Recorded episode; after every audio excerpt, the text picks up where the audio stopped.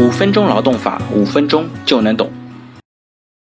呃，我们继续来讲一些和个人信息保护有关的话题啊。那今天的问题呢，就是用人单位是否可以使用人脸、指纹等考勤的方式？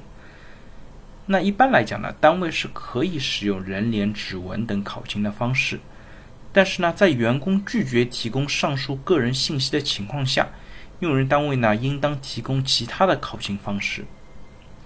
作为合规建议呢，我们需要知道，像人脸啊、指纹啊，都属于个人的敏感信息。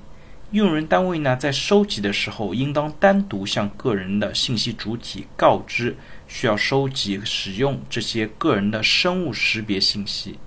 同时呢，要告诉使用这个信息的目的啊、方式啊、范围，以及储存的时间等规则，并且呢，征得个人信息主体的明确同意。像新的法律颁布之后呢，公司一定不要忘记需要征得个人的同意。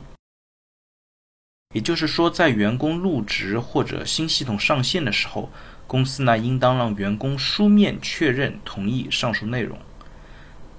万一发生了员工拒绝提供上述信息的情况下呢，用人单位不能够简单粗暴的给员工警告，甚至开除这个员工。这样的做法呢，在新的法律环境下都有可能会被认定成是违法的。那一般来讲呢，用人单位应当提供其他可替代的考勤方式